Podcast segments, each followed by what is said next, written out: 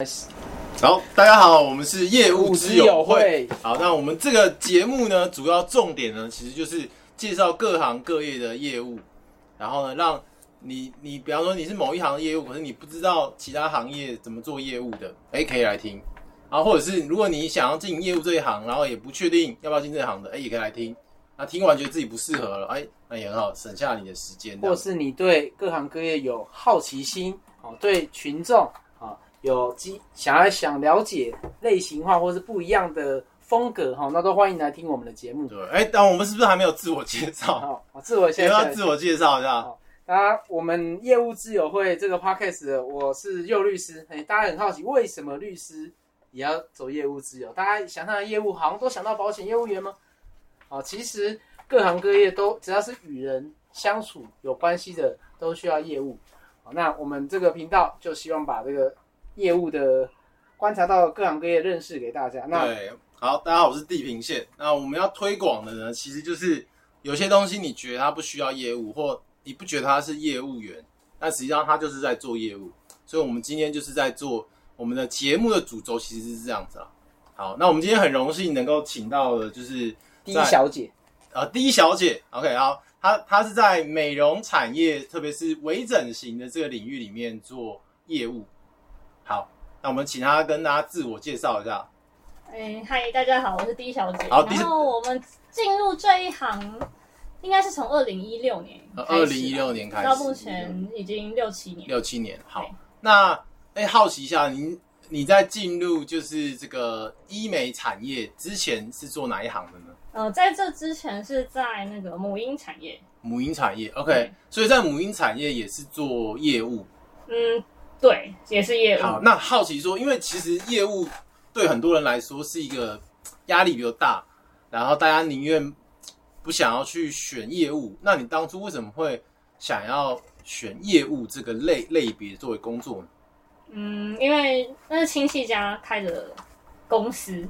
对，然后刚好就是需要那个岗位的工作，然后那个岗位的工作原本做的人是我的亲戚，他做的就是他是老板，然后他也兼这个种业务跟客户沟通的一个角色，然后我就是从他身上学到蛮多这种应对进退的方式，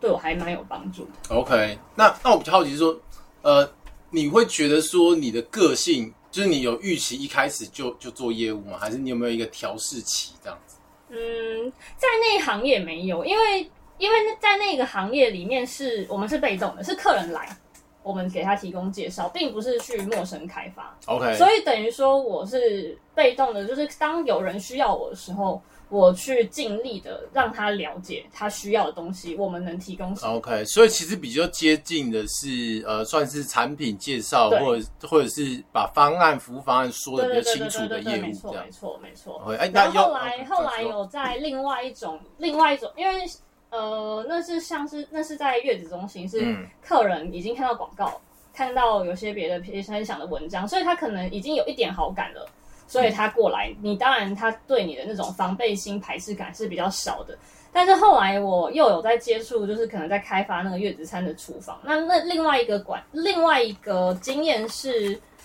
办展场，那就可能客人来来去去，哎，看到觉得想了解，然后坐下来看这样子，所以也是算没那么陌生开发啦。就是客客户他原本就打算在寻找这个东西，然后我来进行的就是介绍。懂，所以其实前面都比较是他们已经有一些需求，只是不确定是不是，然后你帮他不确定是是你帮他厘清，然后甚至是对评估这样。对对对对对，没错。OK，尤律师有没有什么想要补充或者是好奇的？哦就是就就前面的部分。嗯，还好，哎，我比较好奇是现在。好，那那好奇说哦，之前比如是偏母婴产业的，那那为什么现在会是怎么这样机缘踏入现在医美产业呢？呃，就是因为刚好认识我先生，然后他刚好就是在这个产业里面工作这样子。OK，对，那那我好奇问说，那你觉得呃医美产业的业务性质跟你之前应该说，应该说你你现在的医美产业的业务性质跟你之前的在类型上有没有什么不太一样的地方？我觉得其实还是比较类似，因为会来咨询的人，其实他自己也已经有已经偏向有需求，对，他是有需求才会来问的，并不是说我需要去大街上到处拉。然后有时候我之前当然也是有做过，就是说我故意去认识朋友，嗯然后故意去让他们知道我来做这个。那他他认他他他在跟我互动的过程中，他觉得我人可靠的话，他来问我。我是用这种做法，但是但是其实也是一样的意思，就是他其实是有需求他才会问你，并不是说我必须要我哦我需要一直洗脑他。了解，对，因为这个东西其实每个人他都会有一点需求，每个人都会对自己的外表稍微有一些没那么满意的地方。懂，那如果刚刚照你刚刚这样讲说，对外外表不满意的地方，那有一些业务感觉就会透过一些，例如说容貌焦虑的方式下手。好，那你你有发现有用怎样的方式，或者是就是怎样人会有容貌焦虑？好，为什么会来？嗯，我觉得我们的确有碰过有容貌焦虑的客人啊，但是我很反对就是用他的焦虑去让他消费，嗯，因为他这样子，他其实回去以后他会很担心自己是不是没有变漂亮，他后续会一直一直的跟你就是确认。这个你我你给我做的东西真真的会有效吗？你只有做的东西是真的吗？所以我通常会先把他们的焦虑给排除、安抚好以后，再建议他要做什么，然后跟他事前就确认这个做完的效果会是怎么样。那他如果觉得可以，我们再做。OK，这样听起来好像是有这些容貌焦虑的人，如果说是焦虑的话，他们可能没有一套标准，后面才会有你说的，哎，可能会再来确认说我做的到底好不好。对哦，所以对，因为他当下是很慌的。他当下，譬如说我们有些一种冒焦虑的客人，他可能是她男朋友说她怎么样，嗯男朋友批评她，或者是她先生就是可能在外面乱七八糟，那他就觉得自己自尊心有点受损，他想要让自己变更好。然后这种情况下，他们的情绪其实都是非常非常焦虑，然后很害怕的。所以对，那，那如果你在这时候你就故意砍他们单，他回去还是一样很焦虑，他不会变好，嗯哼他反而还会把这些焦虑弄到你身上来。了解。所以其实你你在经营客户的有，其实背后有一个逻辑啊，就是说你其实不太希望筛选到是那些是因为焦虑而来的，因为你后续的客诉成本其实是非常高的。我不会担心他是不是焦虑而来，因为我有办法安抚他。嗯，只我只是反对，就是用他的焦虑来成交单子。哦，OK OK，哎、这这算是金句哎，就是说他不会反对他有焦虑，因为他有自信可以安抚他，但是他不想要他的成交关键是因为焦虑，而不是其他评估的结果。通常我们希望他成交，是因为他信任我们，这样子后续的客诉是最少。他后续的不信任感，他可能有会会担心说，哦，你们是不是年轻啊，经验不够，你推荐我这个东西其实不适合我啊，或者是说，因为我们当开当时开始做比较年比较年轻嘛，嗯，而且因为像是我们两个都稍微比较娃娃脸一点，所以他们常常以为我们就是更年轻，对，所以就是这对我们来说也是会有一个困扰吧。然后，对，对不起，我哦，没关系。好，那这那想问一下，因为刚刚讲说，除了安抚这个可能客户的情绪之外，可能也要沟通嘛。对对，那那沟通就会讲到说，例如说要医美，好，你刚刚讲是微整嘛，所以应该不是我刚刚讲，呃，我们想象中，例如说什么削骨啊那种医呃手术的那种行为，抽脂啊，哈，应该不是嘛？不是哎、那那这个微整形感觉很吃美感，那你会跟你的客户沟通一下他的他要的美感吗？还是说你们有一些基础的方式可以让他去认知到他的美感？一定会啊。但是其实蛮多客人他们自己已经想好了，哦他们会拿他们想要的风格来，很呃少部分他们是不常花费的那种客人，他就比较没概念，所以我可能这真的需要累积经验才会知道说，可能怎么样比较适合哪一类的人。那你会建议，如果说我们的听众哈，如果今天想要做呃微整的医美，诶那他要透过怎样的方式去学习美感呢？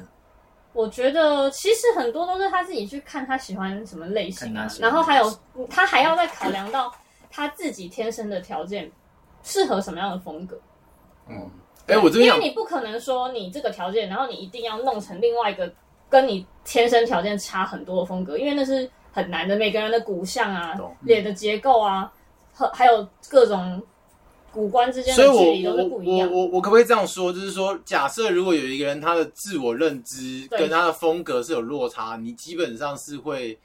呃算是拒绝或者是厘清或导正比较适合他的嘛。对，没错呃，这其实是需要跟他讨论。这其实蛮像我我发型设计师会做的事情。对，就是比方说大家。大家可能没有微整过，但大家应该都有去剪头发过。你一定有人说：“哎、我要剪的像某个艺人一样。”那有些人，然后我有一次是理那种就是几百块的剪法，然后他这样做了，哎、但是很丑。嗯好，那哎、我不是呢，对因为不见得适合你的对不头型不。对，不适合我的头型。但是我有去找我现在的设计师，然后他就说：“哎、你喜欢的不是适合你的啊。我如果我设计师如果是我的专业，我如果你你你想要什么，我我我就给你的话，未必是对你好。对对，所以我觉得有点像是说，哎、所以蛮有趣的，就是说，其实我们意外发现，医美它不只是医学，还有一些设计的概念在里面。其实我觉得医的部分是确保它安全，因为他就不会跑去找美容院，然后人家这些不是医师的人帮他们弄一些奇奇怪怪的东西到脸里面，因为大家一直都是想做的。可是如果你是由医师来执行的话，是比较安全。譬如说，哎，我们是挑选合格的、有药证的东西，或者是说，哎，这个医生有去他有脸部的结构的，就是内部啊、神经啊、血管的位置的训练。然后，可是有些有些客人他们不懂，他们以为可能去美容院就可以，然后有一些美容院也很赶，他们也不知道拿什么东西，就帮客人打到脸里面，哦这其实很危险啊。所以到现在还有啊。所以这就跟很像我们刚刚这个，但是医生会知道这个不行，他会拒绝，因为有时候客人要求，然后那个人想赚钱他就打。譬如说像是鼻子两侧的这个法令纹的位置，它其实深处的地方有血管，有大血大的那种大动脉，那医生就知道我不能打太深，哦我要小心。不然会出血或哎者怎样哎，长知识哎，这我还真的，不知道。就是就是脸上有一些位置，它是一个禁区，它的深浅就是可以怎么打，那医生才会知道。那你通常你如果没有医学背景的话，啊，客人说他想要这样，你就帮他这样弄，最后一定会出事的啊、这就好像那个我们在盖房子哦，盖房子需要哦，因为律师嘛，常会接触到一些这个土木相关的。相关的工程的哦，哦。就好像盖房子。有些地就是那个地基或土壤嗯就不能够盖。对那我刚刚听起来就好像，哎，刚刚讲到美容院嘛，哦，我就觉得这好像一个盖房子，我们要先跟客人，我们需要建筑师先了解客人想要怎样的设计，对好，那第二个就是我们需要执行面，我们执行面需要土木技师，对，可以把房子盖得出来，结构上也是稳当安的。哦那医师同时要做医学美容微整的部分，同时需要有美学的概念，还有执行的能力。对好，那刚刚讲的，诶，美容院可能就执行能力，他可能就没有相关的医学知识，对他或许有美感，但不一定适合客户，对，呃，或者也不一定执行面上可能可能会出一些问题，他可能不知道。对哦对哎、那我们也我们继续往美感去讨论哈，就是说，因为其实美感很多人会说很主观的，但是好像又不完全是。那你们会怎么样？有一种说法是美感就是找寻那种很一致性的风格。那你们一个人来，你会怎么帮他评估他的所谓的这种五官的美，或者是怎么样可以更美，或属于他的风格这件事情？其实我们主要还是要先尊重客人本人的意愿。我不，我们是不会直接就是很强势的告诉他，哦不，你就是要这样弄。因为有些有些人，有一些其他同行可能会这么做，可能有些医生他的个性比较强势，他觉得哎这样对，那他的眼光当然也是很不错，对，但是并并不一定每个客人他都需求是一样的。对，所以我们通常还是会以客人自己的想法去做第一优先考量，除非真的跟他的结构就是落差太大，我们做不到。哦，才会跟他讨论了解，就是有点像排除刚刚讲的是，一是可能客观上会有危险，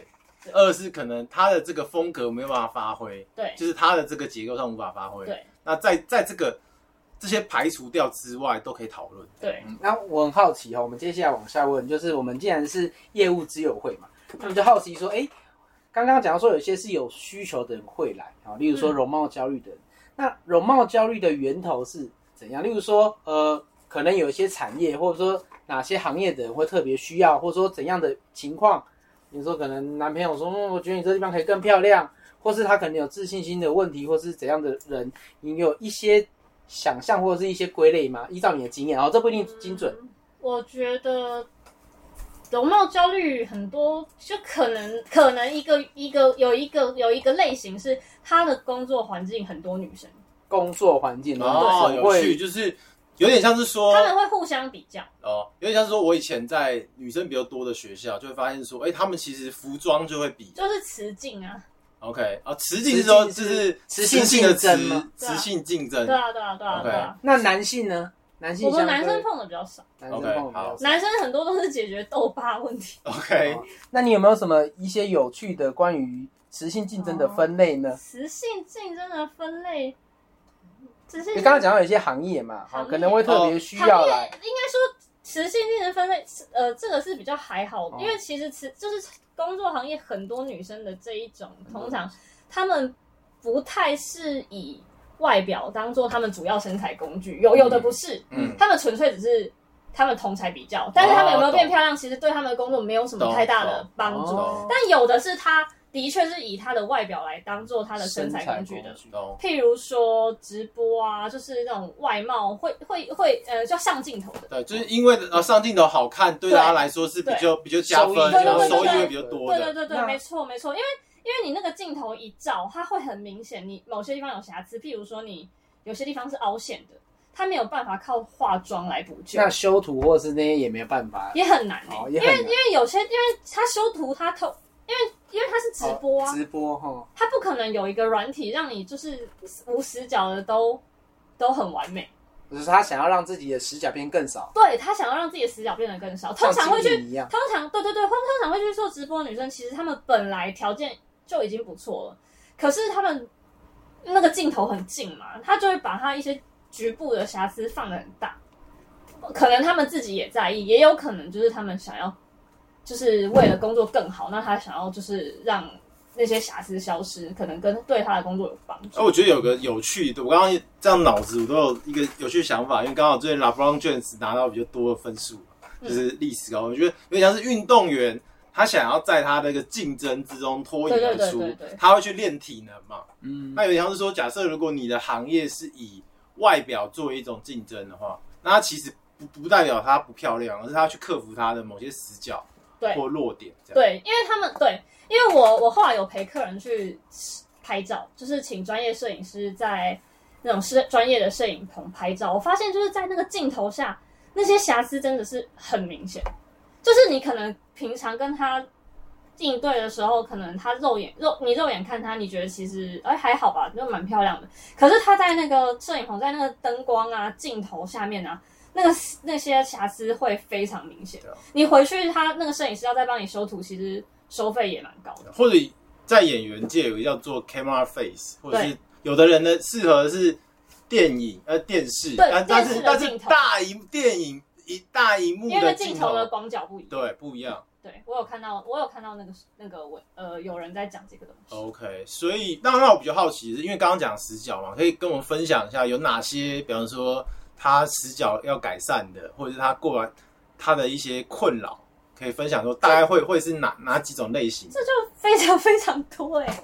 譬如说有那种脸颊凹陷啊，呃或者下巴比较短嘛，或者是下巴后缩，或者是三根比较低平，嗯或者是夫妻宫凹陷，或者是额头不是很饱哇，你们会不会讲到夫妻宫啊、肩门啊？会因为你这边，因为我告诉你，因为夫妻宫跟脸颊一起凹陷，颧骨就凸啊。是，所以就不好看啊传统上在面相也会认为应该说会影响亚洲婚配。亚洲的女生不喜欢这个型，亚洲的女生喜欢顺的鹅蛋脸，但是欧美他们是喜欢这个颧骨高，他们甚至会去把脸颊的脂肪吸掉。哦，哎、这个很有趣诶，就是说，其就是那个实有金卡带点有点像是不同的文化对会对对于明明是他们他一一样的东西有不一样的审美。对他们审美是不一样的，他们欧美是喜欢金卡戴珊那种，他们把颧骨强调的很夸张，然后甚至去把那个脸颊脂肪。刚刚讲的是文化会不影响，那如果说是阶级加文化呢？例如说，呃，有些常来整形的，像是哦，可能他不一定可，他不一定很多说，可是他有这个需求。例如说，我以前在学面相的时候，老师有提到他合作的医美的产业哦，很多来整形就是，例如说做酒店的啊，或是他们可能刚刚讲是一种身材器具的投资嘛，他在投资。那有没有观察到一些不一样的这个？因为刚刚说要认知到他们的美感，那他们的美感会跟会有什么特别样？克制化的情形，都是不一样的职业，不一样的。你们会，对，我是觉得应该说它是一个不同的文化圈呐，我不会说它是阶级。OK，对，它是一个不同的圈子，不同的圈子。然后像是一般人，譬如说老师，他可能就是想让自己不要那么狼狈而已，他没有想要变成怎样的漂亮。嗯嗯嗯。对，那或者是说比较防守型，防守对对对对对，或者是像是像是有些客人是空服员。那他们其实本来就底子就其实比很多一般人好，那他们可能大部分还是希望就是做一些保养啦，就是不要让他们老化，就是因为你做，因为你年纪大了，你慢慢就是会容貌会稍微有点改变嘛，就是有一些老化的痕迹在脸上，然后他们想要就是把这些老化的痕迹也移除掉，嗯，然后有一些人也是会有一些觉得自己细节哪里。不好，再去做一点点小很小的修饰，他们看的都非常的细。譬如说，哦，觉得就是眼睛下面有一点点凹啊，或者是鼻鼻子呃稍微三根稍微有一点点低呀之类的，那个都是还蛮细节的。他们不会做的很夸张。了解。对。那刚刚有讲说美其实是一致性的，那会不会有一个人他只整了某个地方，可是其他地方没有搭配到，就给人有一种不是很好看的感觉？其实很多动刀的人都是这样，动刀，因为动刀你，譬如说你鼻子动了，然后可能那个鼻子你你追求它很尖、很挺、很翘，动完鼻子以后，你整个脸又不和谐，他又要去动别的地方。哦，这就跟我们刚刚比喻的盖房子一样嘛。例如说，哎，鼻子就像梁柱一样，哎，梁柱梁柱动了，其他的设计都要考量，不然这个房子可能会倒。对，哦，或是台湾有很多设计超好看。但是旁边搭上其他的景，就不好看。就是它只有那一个东西变得不一样了。但如果你其他地方都没有跟上的话，就很奇怪。所以他们动刀常常会，哦，动了这个以后又要动这个，我可能又去动，我动完眼睛，哎，动完鼻子又要去动眼睛，动完眼睛又要去动额头，又要去封额，然后又要做下巴什么的。因为你一动以后，你那整个结构不平衡，以后你就要一直去去追求把它整个平衡做好。所以最好。嗯，像像像像我们现在有一个业务，他因为他自己也是很喜欢动，就是做微整，很喜欢动刀。他自己摸清楚规则以后，他现在跟客人咨询都会比较整体，就是先看他整个脸的条件，然后再慢慢去做。但是他也是会告知，就是你如果做的话，有可能就是你会看越看你做这个，然后你可能会看那个不顺眼，你还要再去做那个。哦这个好像你要想清楚这个预算，然后还有就是你一开始你每一次的选择，你都要让它。刚好到位，不然你就是再去做调整会很难调整。所以感觉它其实是要有个大局观呢，就是一个整体，然后平衡的再出。这样是最好的。刚刚就让我想到，好像最近的一个新闻在讲脱北者，哦，那脱北者他可能整形不断的整形，大家去追踪他前后的比较，或是某个明星，哦，但是感觉唯美诶医美的这种微整形的，你会比较重视从他大局的整体的美学下手，它的结构。对好，甚至帮他协助他找到最适合，或者是反过来讲，我觉得之前有在讨论台湾的一些美学的问题嘛，比方说为什么台湾很多东西那么丑，建筑啊，或者是什么之类，其实其实是一个搭配的问题。对对，就比方说长辈图，其实是因为东西塞太满了，然后然后没有做一个好的配置，对，所以我觉得这其实如果从整形，其实医美我们可以拉回来，其实是。美背后其实是一个整体跟均衡的概念。对，好，那刚刚有讲说每个人有不一样的风格啊，就是那我我好奇是说，假设如果他今天是要走比较文青风的，那你会建议哪一种眉形或眼型，或者是你们通常会比较建议比较文青的人，如果或者他喜欢希望他自己更文青的话，他应该怎么搭配会比较好？嗯，这个我不熟。OK，这个我比较不熟，眉形什么的我不熟，但是我会。我们现我现我自己现在啊，是因为以往就是医美，我以往我们在接触医美客人，呃，就是我们得知可以做的事情，常常是他有凹陷，我就把它补起来。嗯，譬如他苹果肌凹陷，我就把它补起来。像是回复之前对对对对对对对对。可是或者是说，有的人他原本就是凹的，他可是他觉得那样不好看，要把它补起来。但我现在看某些客人，我会觉得他那个地方就是应该要凹，他不能整脸都是。满的，哦这样会很肿。因为我一个朋友就是说，医美最重要的精华就是留有一点大家都可以说的小瑕疵，除了那个瑕疵之外，其他都是不应该说。就是它的整体风格，就是它，因为你一你一张脸有凹有凸有明有暗，就是它会比较立体。可是如果你让它全部都饱满起来，它反而会变得很肿你。这让我想到钻石，人工钻石跟天然的钻石。所以所以我觉得蛮有趣的。它其实也跟那种唱歌，你有时候要留白，然后你不能够一直塞太满因为。我真的最近第一次有看到一个客人，他的苹果肌都是凹的，可是他上妆，他整个妆的风格是很像那种。呃，亚裔的 A B C 的那种女生的感觉，我觉得很好看，很时尚。可是以往我们医美都是看到她的苹果肌凹陷，我们就把它补满。对。可是她，我我仔细看，我觉得她脸型并不适合把它补满，因为补满它会变得很土。所以也会反而会变得很土。然后，但是她眼下的确有泪沟，我就跟她说，你把那个沟留补起来就好，你不要把苹果肌打蓬。也是会偏看她妆容之后喜欢或是偏好呈现的某。哎、我觉得这很有趣，嗯就是说它其实有点像，它是一层一层一，层一层，就是说你原本的条件是什么，也许你就要有一个你相应的妆容的风格，然后你再再从那个风格再延伸去做一些修正。对对，所以我觉得蛮有趣的，就是说它不是一个好像你套公式不是就可以解的，它反而是你要非常了解这个人。对对对，要非常了解一个人。那至于了解这个女生，从她的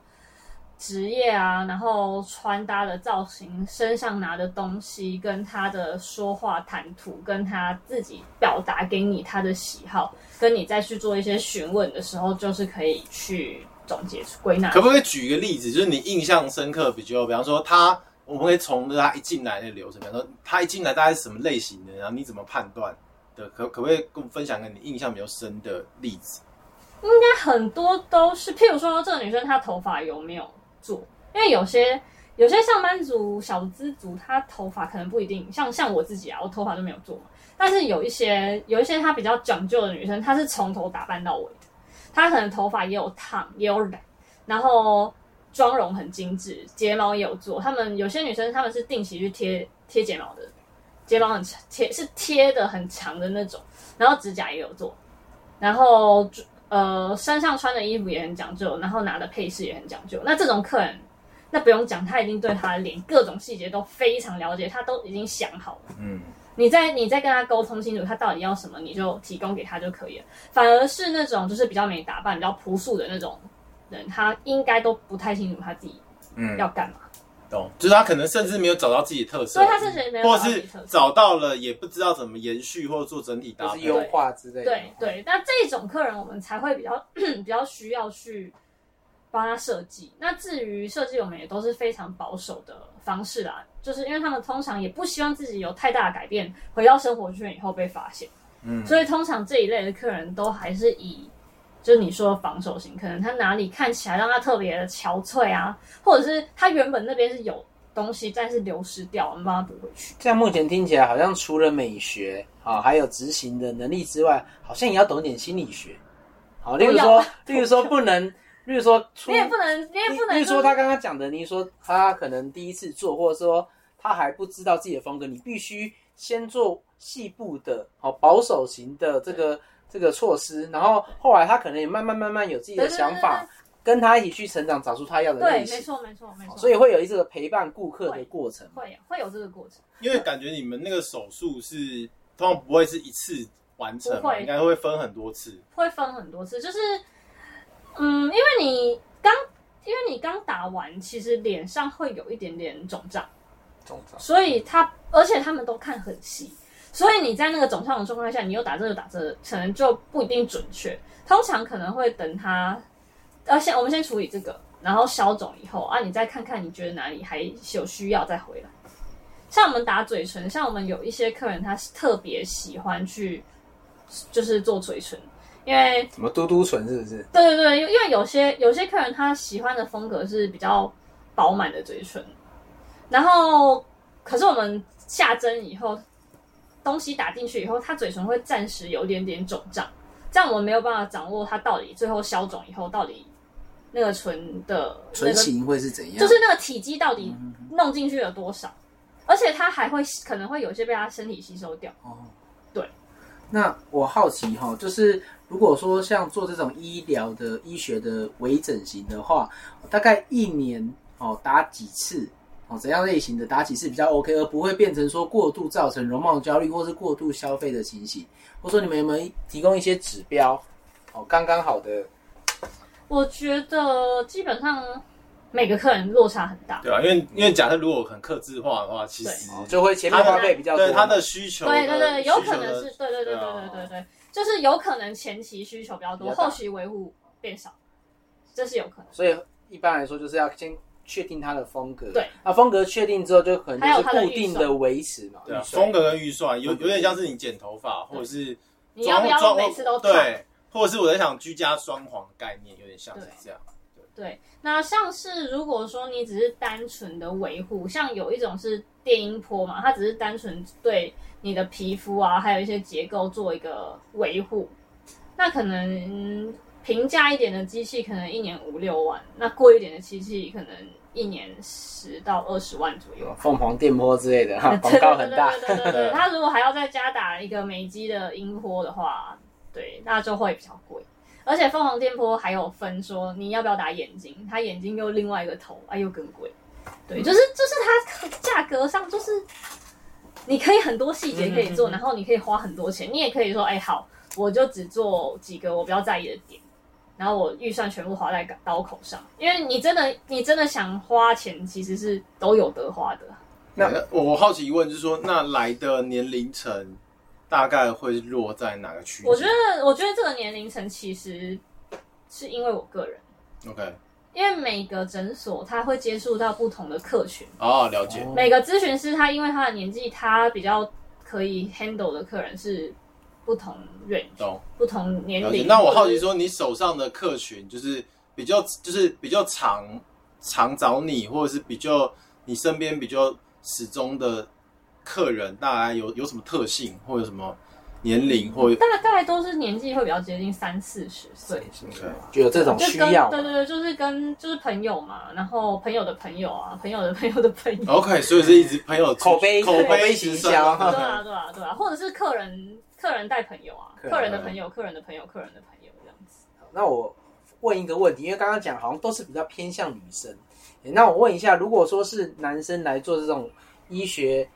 诶、医学的诊，对，或微整，他们通常做哪里？然后为什么会来？对为什么会来？很比较好奇男生。少的，我男生客人很少。嗯屈指屈指可数，我现在只想得到一个是，就是可能对痘疤比较在意。哦 OK，也所以其实是恢复原来的样子对嘛。对，所以其实是比较少。其我觉得男生到微整这边来的真的少，他们大部分不是为了很，他们大部分不是为了像女生一样，就是说，哎、我知道我哪里有一个小小的缺陷，我想要让它变得更好，或者是他已经研究过，哦，我觉得我下巴比较短，三根比较平，不是，他们通常就是，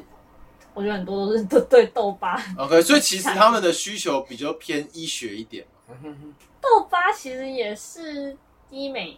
或皮肤科处理，对呃吧？，懂。所以他们其实还没有到风格那一步那分。没有没有没有，只是这样，完全没有我我有有一个缺陷，我要把它对对对处理掉。对对，他们完全没有痘。因为因为可能像我们这种比较直男一点的，我们是哦有缺陷吗？没有啊，我活没有得很好啊，看不出来，头发有没有剪，对嗯，对，我们分都一样不出来。对对对对，就是那个 我们对于美学的解析度还不够到到这个点，这样。那我很好奇，就是说，哎，有这个一些客人来找你哈，他在做这个微整之前跟微整之后，你有没有看到一些变化？对，不管是外表外表，或他工作，或者是跟跟人互动，或者互动自信呢我？自己印象比较深刻的一个客人，他的确是会变得比较自信。对，就是因为他，因为这算是隐私，但是我不知道是谁，我可以讲。抽象化，你可以抽象抽象化化，这对对不要讲太多就是他原本因为跟先生离婚，其实是很没有自信，OK，就是因为应该是因为感情上对关系关系上的破破碎对碎，关系上的破碎。然后他整个就是去做做完这些东西，他变成定期会回来，因为他觉得就是诶，他让自己变得漂亮，帮让自己就是变得更好，他更有自信。然后他还带动身边的人也要一起来让自己变漂亮，这样他就非常有成就感。有点像是人生的转捩点。对对对对对对对对，就是因为那个时候碰到的时候，他真的是蛮蛮沮丧的啦。然后他其实本来也算蛮爱漂亮，他在其他地方也接触过很多诊所，然后也不是很满意，就是可能被骗或者是那个经验都不是很好。那我碰到他的时候，我就是我真的觉得他其实蛮底子就蛮漂亮的，然后又很慌，然后我就觉得这样感觉有点可怕，我就安抚他，就说我觉得你本来就很漂亮，我慢慢帮你修，你不用急。所以他后来就还蛮始终的跟了也是一步一步从他的自信开始对啊对啊对啊对啊，对啊。哎，我觉得这其实很像设计师，欸因为你会发现你跟发型设计师的关系，最后都会在聊聊天对。或者讲心事，对。就是那个就是一个仪式，就是固定去，然后就是聊天要交流，关心他对，比如像是这样，就就就已经有点脱，就是你还是会去做打理，但是那个东西就多了一些，加一些个人的情感、对对对很多对我们其实很多客，人会交流，就是像像我先生他也会关心客人啊，哎问你说，哎看到他，哎我好久没看到你，那你最近过得怎样？就是像朋朋友一样啊。我就跟早餐店阿姨，啊，帅哥美女的进来坐哈，就是听久了，好像也变成说，哦，好像有一点那种就是但是他那种，可是应该说就是那个老板记得你吃啥，对，比哦较像这样你一来，对。他就说你今天也要吃那个吗？哦，一样原味蛋饼，对。原味蛋饼加大饼，是他，他是认得你的，哦对，所以其实是有点被认认住、对认出来的感觉。好像你可以归纳出一些业务的重点。对啊，就是说他反而不是那种很很强势的，反而是那种哦我其实我其实蛮了解你，然后陪你走过。就是当朋友。那我好奇说，有哪些是原本他在别的地方没有被服务好，然后找到你们，然后又是因为什么东西而决定留下来，或或者或或者愿意推荐？很很多啊，因为其他地方嗯就是没有那么克制化，哦克制化，因为其他很多地方可能算规模比较大规，模比较大，然后时间医生都比较急，对，因为克制化其实要花花很多心力耶，就等于是我要了解你的需求，然后配给你，对。那个蛮蛮累的。说实在，所以其实我们后来价格也，我们一开始刚开始接客人的时候，我们价格有压低，但是我们后来价格也没有再压低，我们会稍微抬高，因为那个花的时间跟心力其实比较多。对啊，因为你你想想看，刚刚就是讲嘛，就是说它是有一个像像设计师的感觉，我要知道你的装配什么，你的发型什么，甚至包包要拿什么。那你一个环节如果没有的话，其实你你做的那个你做的微整就效益就不是最好的这样子。对啊，对啊，这就好像是厨子跟厨师的差别。好，厨师就哎、给你料理，我就做出菜，但厨师会看一下，哎、今天这个客人需要怎样的菜色，或者他的状态需要怎样的营养，或者说他偏好怎样的风格。营养营养型。对对对，或者上次我就我就吃那个寿司嘛，板前那种，嗯嗯嗯呃无菜单的，他其实会根据这个客人吃吃东西的速度哦，对对对对对，厉害的会这样子。对。对，他不会很急，然后他不会很急因为一剪辑给你，你你看到你就是你看到吃，然后反而吃太快，对，然后你的那你的那个体验会不好。就不一样。所以最后服务过程的体验其实也很重要啊。我们不喜欢催客人，消费者的体验也是很感受，就是后面会再来不断对对对，甚至帮你推荐对对的关键对。就是让他觉得过程很舒服，对啊，然后不会被催赶，而且他的他的需求会有人很认真的听，跟他沟通，然后提供给他，哦。这样他对价格就相对比较不会那么敏感。对因为这感觉是要花很多时间。因为你因为你去找便宜的，他不会提供这个服务，对啊，然后他得到的东西可就很高几率不是他要的东西，因为是客，呃因为因为这是克制化的。因为你们是客制化。因为这是，克制化的，他并不是说哦，我今天要买一卷卫生纸，反正你在哪里买卫生纸都你便宜。拿到的东西都是一样。差不多。因为这个很有趣，就是说我们以前在有些社会学的东西就在讲说，你对于美的需求其实很社会性，你有可能是因为别人的对评价所以你喜欢，或是你其实是别人对于你的。外貌给予你的不管关怀跟各方面，嗯让你对觉得你需要改。反正它是一个很有趣的过程，它不是只是一个，哦，我今天生了病拉肚子，然后我去解决这个问题。对对对对，它是很综合型的它。其实是一个社会化的行为行动啊，就是有一个互动在的，对就是他他会得到我想要这个东西，其实就是背后决策的因素其实是蛮复杂。对啊，所以就像你刚刚讲的，他要懂心理的层面，就是或者是他嘴巴上的需求跟他实际对他，上对他可能跟他是有落差嘛？对对，有可能。那这边我想最后一下，那比方说你会怎么去问出说他其实讲半天不是他他想要的那个，然后引导到对，其实适合他他的，你你会用什么方法？我们会给他举例啦，嗯或者是说已经有了 case 啊，或者是说，但有时候我们也不一定会完全就是都反驳他，因为其实还是他自己开心是最重要的。嗯嗯，但除非真的很夸张的话，我们会跟他说，就是我们可能不一定有办法完全帮你达到，因为每个人的脸部结构的条件是不一样的。就是你想要的那个东西，我们靠微整可能没有办法提供给你。哦，就是跟他讲这个东西的极限。对对对，我们有极限在，我们不可能说，因为这是微整，这不是整形，这也不是魔法。OK，对所以就是反正是厘清，让他的预期是在一个合理范围里面，这样子控呃算是管理预期就比对对对对对比比较少客数嘛。对对其实是这样管理预期、消费者体验，对对对对对对对哎，那蛮有趣的。那我比较好奇是说，就是在这过程中啊，因为大家不会是第一次就会把业务工作做得很好嘛，那你觉得有没有一些呃曾经失败过，或者是没那么愉快，但是让你学到一些成长，知道哎我我怎么样服务客人会更好的一些重要的事件？呃，其实也是蛮多啦啊，就是可能刚入行一开始不懂的话，就会顺着客人，就是被他牵着鼻子走这样。OK，对，那结果后来可能效果就是会不是很合预期，因为我从一开始我就不喜欢主动推啊，OK，因为我对我而言，我会觉得这是一个奢侈消费，嗯。所以其实我自己都很少做，我自己几乎都没做，嗯。所以我也不会说，哎、我自己没做，我还去推客人做，所以其实大部分我一开始是顺着客人，可是有时候会发现，有就是会后来会发现，有时候他们自己想的东西并并不并不一定真的可以执行。嗯对，那经验累积久了，就有办法事先告诉他们，就是给他们经验，让他们可能劝退啊，了解，所以其或实调整预期。所以其实这个经验的累积，就是我越来越能够告诉你，或一开始就把范围对设定在合理的预对对对期上对。对对，所以这个经验累积起技能是往这个方向，一开始就达到，然后最后满意度也提高。对对对，没错。好，那再追问一下，就因为有些人可会不会用这种方式去 challenge 说，呃，哎，你自己没有做这些，那你要用什么方式来说服我说这个东西是适合的？那你面对这样东西，你会怎么回应呢？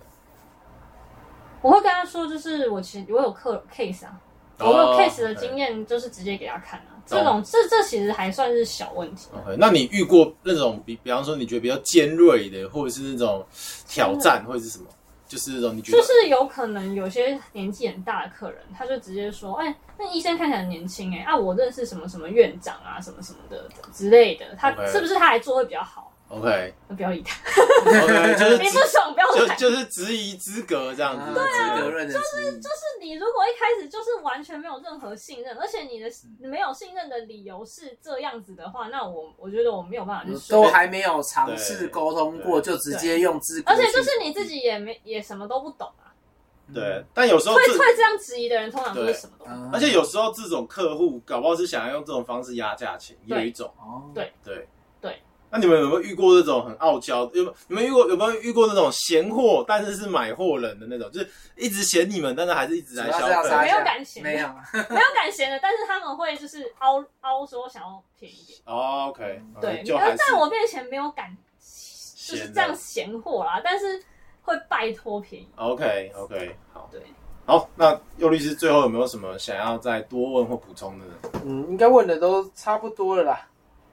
该问的都差不多。那我想这个最后想要问帮、呃我们的听众问一个问题，就是说，呃，要怎么样？就是呃，我知道医美现在很竞争嘛，哦，各个广告都看得到，什么火车站啊，电视节目招牌都有。那要怎么样去避免消费者陷入一个过度购买的行为？我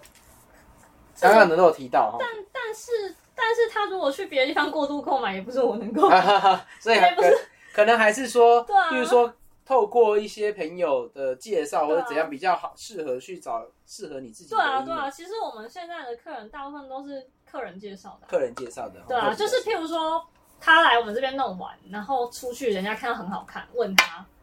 你去哪里弄的？然后带来。就是直这接这个其实直接的变化，然后再口碑、再传播、嗯再行销，会是一个比较好的方式。对，哦，了解，了解那那最后问一个问题，作为今天总结，就是说，那在这业务路上，你会希望自己在精进什么能力，或者是你你做了哪些努力，让你在业业务上或工作上的表现，其实可以更了解客户。嗯，就是会跟客户在做一些互动吧，就是可能跟他们聊聊天，然后去认。其实，其实我觉得对我而言，我真的是蛮需要也去认识一些各行各业，因为客人也是各行各业的客人。OK 那你有时候可能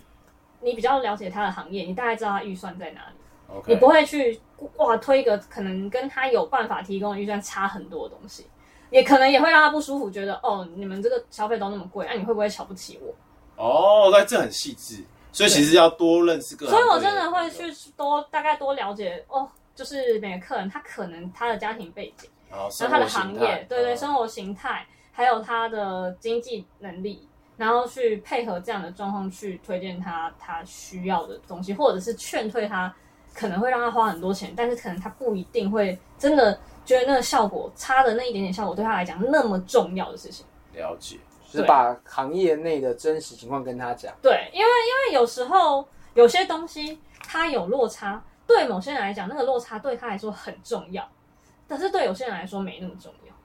OK，好，那要怎么样认识各行各业呢？就回头尾就扣回了，好不好？就是要继续听我们的业务之友会，我们会继续介绍各行各业的业务的生态给大家。好，那我们今天就谢谢 D 小姐谢谢，呃的接受我们的访谈。好，那我们谢谢大家，大家下次见，拜拜拜拜拜。